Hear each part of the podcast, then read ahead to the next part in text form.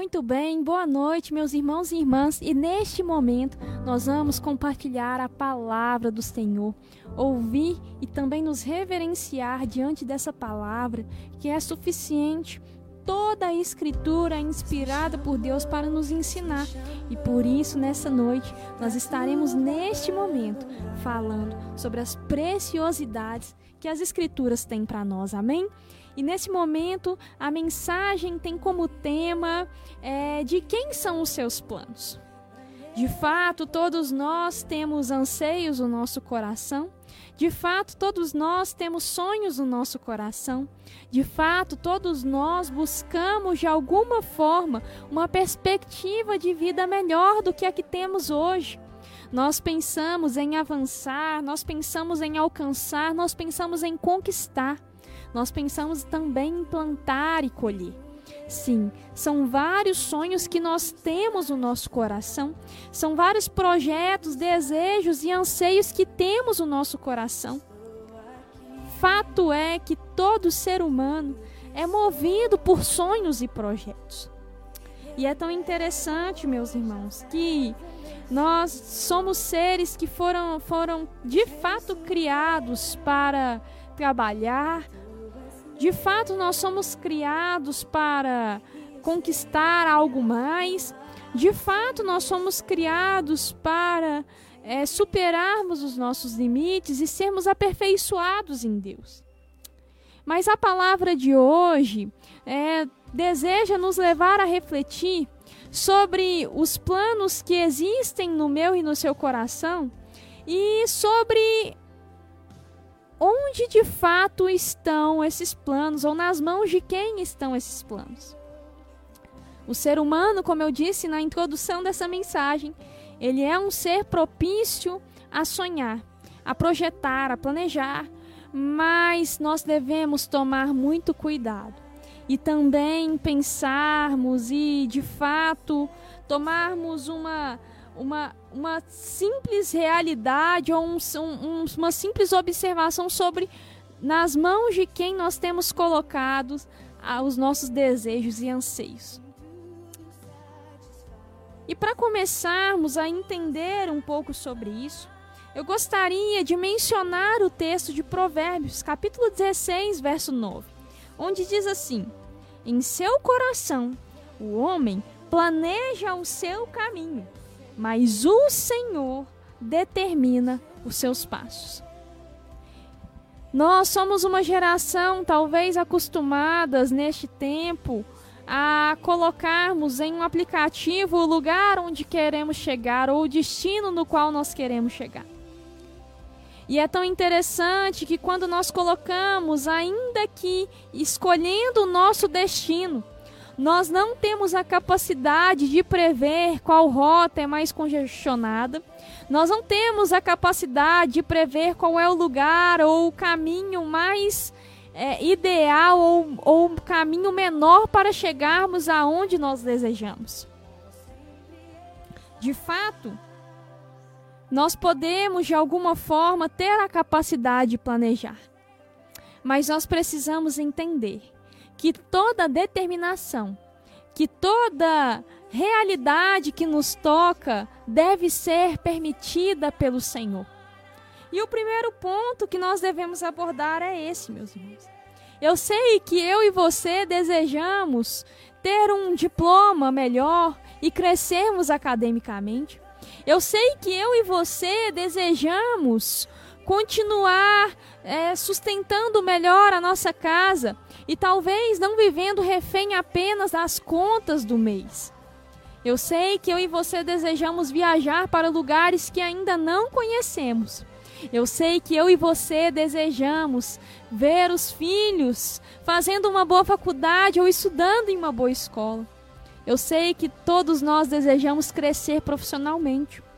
Mas a pergunta que não quer calar nessa noite é: quem está determinando os seus planos?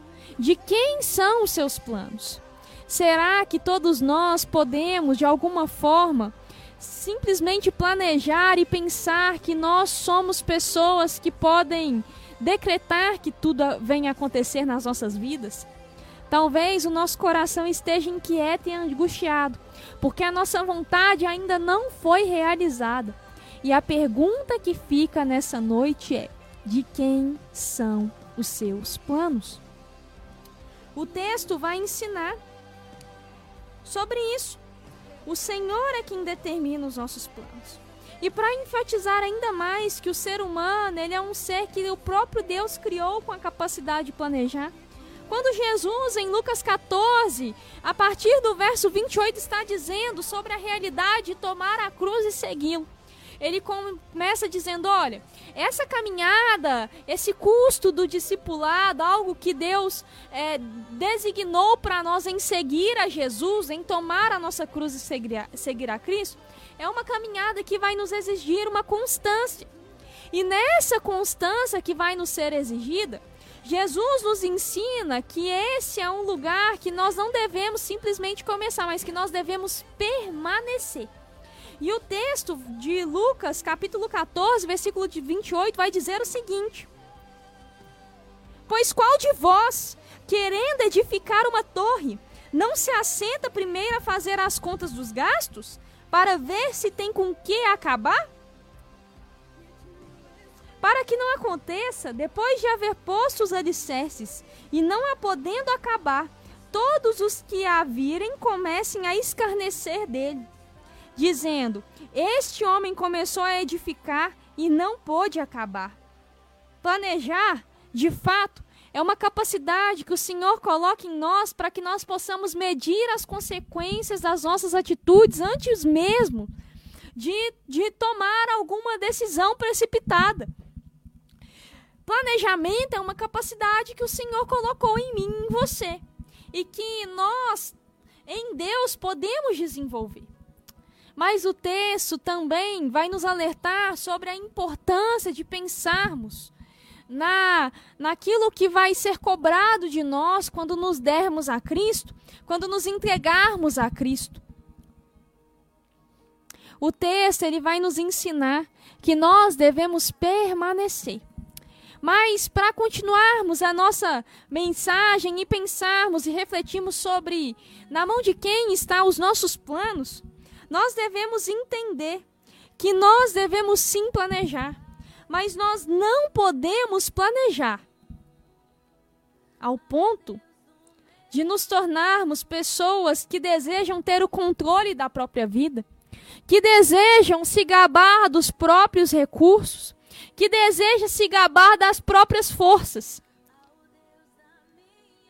O cuidado que nós devemos ter é para que esse lugar de planejamento, ainda que Jesus coloca isso em nós, não seja um lugar de orgulho, de controle desnecessário.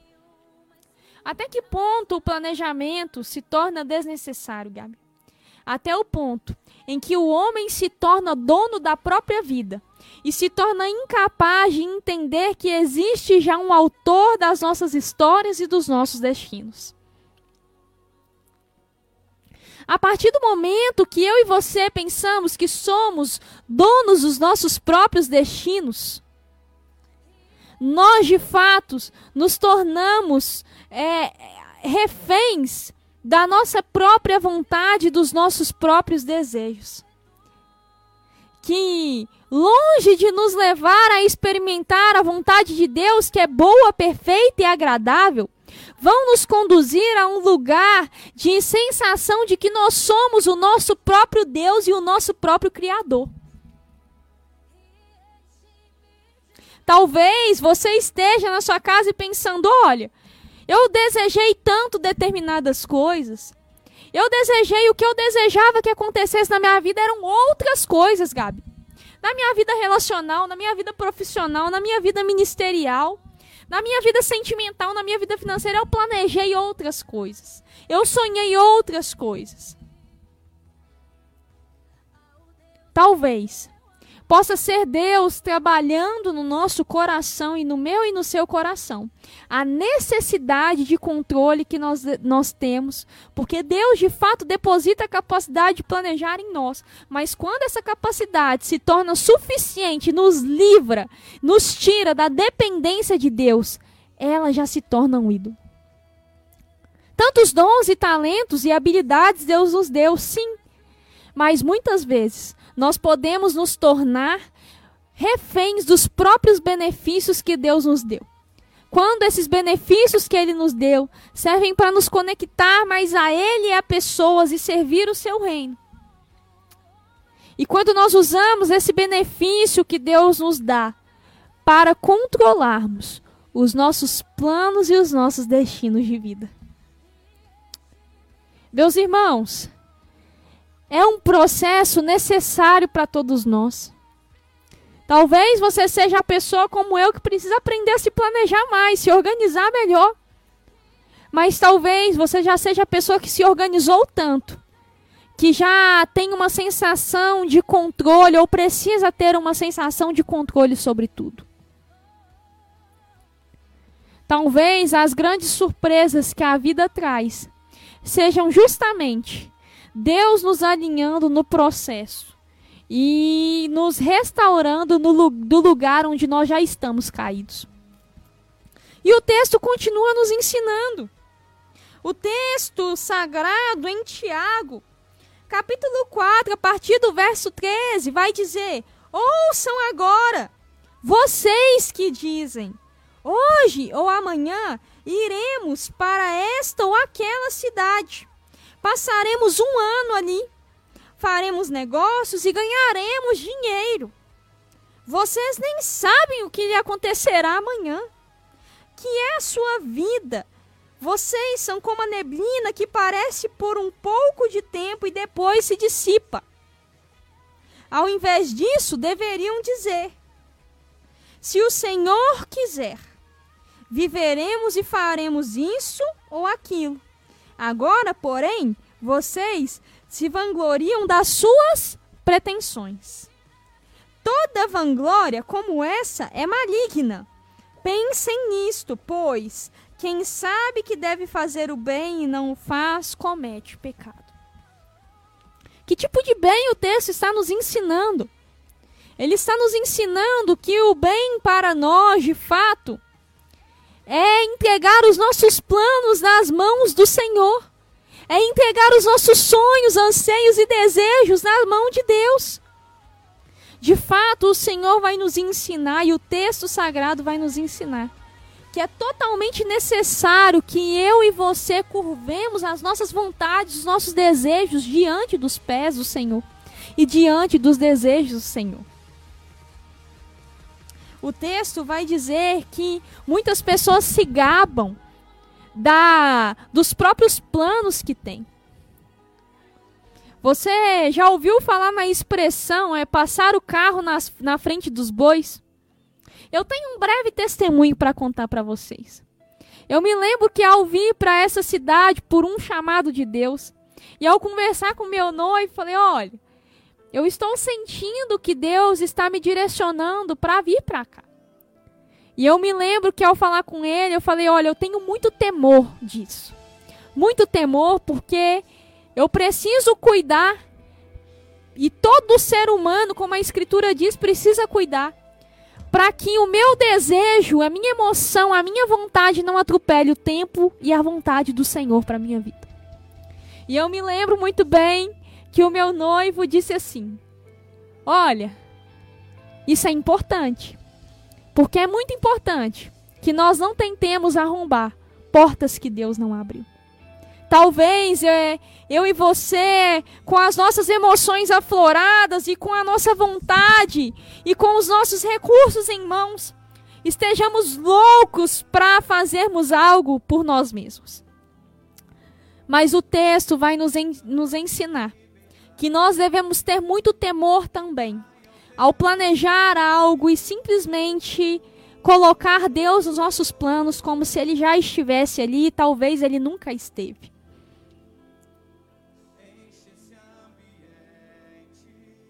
Nós precisamos aprender. Aprender a confiar mais em Deus.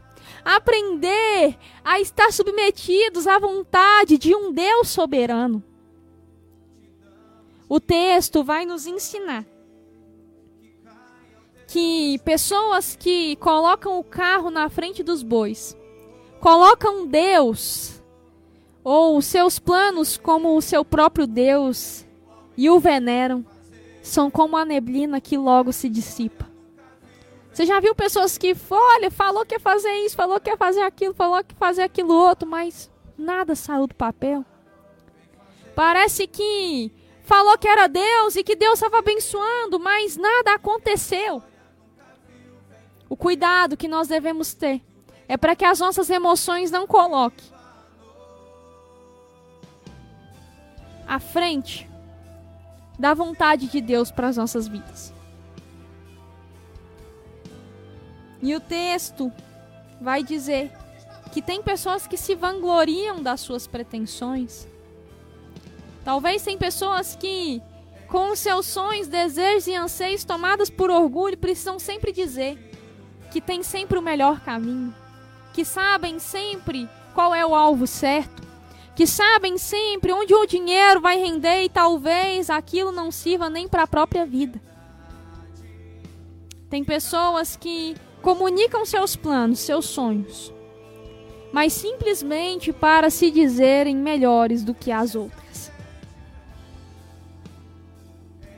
A Bíblia vai dizer que toda vanglória como essa é maligna. É um centro de angústia para o ser humano, da qual não teve o seu Deus se curvando diante dele e que ele mesmo criou ou a sua própria vontade sendo realizada na hora em que quis, como filho mimado. E o seu espírito se abate. E a sensação de desistência vem muito mais rápido. O ânimo ele é perdido de uma forma intensa. Porque são pessoas que são como neblina e logo se dissipam. A visão é turva não sabem para onde ir, nem onde estão. Por isso, toda vanglória, como essa, é maligna. Talvez estamos tão firmados na nossa própria certeza que não podemos enxergar um palmo à frente do nosso nariz. E se somos eu e você? Uma natureza caída que, quando não se submete à vontade de Deus ou quando se apega aos próprios planos, de fato, não consegue dar mais um passo à frente, dizendo que enxerga claramente. No texto, assim como a mensagem dessa noite desde o início, que vem perguntar sobre de quem são os nossos planos, também nos convida a refletir. Pensem nisso, pois quem sabe o que deve fazer, o bem e não faz, comete pecado. Talvez o nosso pecado dessa noite, com toda certeza, seja nos apegarmos mais às nossas próprias vontades e anseios. Talvez em nome de uma simplicidade ou de um de não planejar ou criar expectativas, eu e você possamos estar também pecando. Talvez possamos estar simplesmente afirmando a nossa vontade e não reconhecendo a vontade de um Deus que é soberano. E mais à frente, o texto de Romanos, capítulo 8, a partir do verso 26, vai dizer que, ainda que guiado por situações turbulentas, que são de fato a vontade de Deus, a palavra vai dizer que nós precisamos de uma ferramenta necessária para que possamos de fato sermos trabalhados na compreensão da vontade de Deus. Olha o que o texto a seguir vai nos dizer. Romanos 8, verso 26. E da mesma maneira, também o Espírito ajuda as nossas fraquezas, porque não sabemos o que havemos de pedir como convém mas o mesmo Espírito intercede por nós com gemidos inexprimíveis. Ou seja, o texto vai nos ensinar que, ainda que tenhamos anseios e desejos no nosso coração, e pensamos que aquilo é o centro, a nossa vontade é o centro, o próprio Espírito Santo vai nos ensinar a pedir a coisa correta a Deus. Talvez nós estamos batendo na porta com a oração errada. Talvez nós estamos batendo na porta com a nossa vontade e o que Deus quer é primeiro trabalhar a vontade de Deus no nosso coração, no ambiente de oração, para que então saibamos o que pedir a Ele. O orgulhoso sempre vai estar com os seus planos batendo a porta, a porta de Deus e forçando tempos. E Deus não vai realizar, porque a sua vontade reina sobre tudo e todos. Mas quando você é trabalhado por Deus, quando você vai para a oração, meus irmãos, a nossa vontade ela está totalmente em xeque. E olha o que o texto diz. E aquele que examina os corações, o próprio Deus, sabe qual é a intenção do Espírito. E é ele que, segundo Deus, intercede pelos santos o dono da própria vontade, começa a interceder por nós. Começa a clamar por nós. Começa a trabalhar o nosso coração, porque nós não sabemos nem o que pedir. Nós não sabemos nem como orar. E o texto vai dizer: E sabemos que todas as coisas contribuem juntamente para o bem daqueles que amam a Deus, daqueles que são chamados segundo o seu propósito. A primeira dica que eu quero dar para você nessa noite é: ore. Ore. Gabi, se os meus planos não têm acontecido ou têm me deixado angustiadas ou envergonhadas ou eu tenho sido orgulhoso com meus planos, ore, meu irmão. Porque dá tempo de Deus trabalhar e subjugar a sua vontade à dele. E entenda, que, mesmo dentro da vontade dos planos de Deus, todas as coisas vão cooperar para o bem daqueles que amam a Deus, segundo aqueles que são chamados pelo seu propósito. Ou seja, meus irmãos, nós estamos cada vez mais ligados a Ele, em oração, em clamor, sendo quebrantados. Quando nós estamos no ambiente de oração, o meu coração precisa ser quebrantado. Sim, um coração orgulhoso. Nós temos. Eu tenho. E que somente o agir do Espírito Santo pode quebrantar. E dessa forma, nós entendemos que, ainda que nós po possamos calcular todas as probabilidades e todas as possibilidades, nós vamos entender que a vontade de Deus é boa, perfeita e agradável que essa palavra, meus irmãos, possa impactar a sua vida. Feche seus olhos, eu quero orar por você nesse momento. Senhor, eu peço por cada irmão e irmã que talvez estivesse com os seus questionamentos no coração nessa noite. Cada irmão e irmã que se encontra nesse tempo e nesse momento, Pai, angustiado, abatido de espírito, e que talvez esteja presa à inconstância. Senhor, que em nome de Jesus, o Senhor venha trabalhar os corações. Que o Senhor venha a, a, a trazer a compreensão por meio do, da oração e do Teu Espírito Santo, a vontade do Senhor para as nossas vidas. Sim, Pai, nós precisamos ser trabalhados por Ti. E assim nós pedimos e te clamamos. Em nome de Jesus. Amém e amém.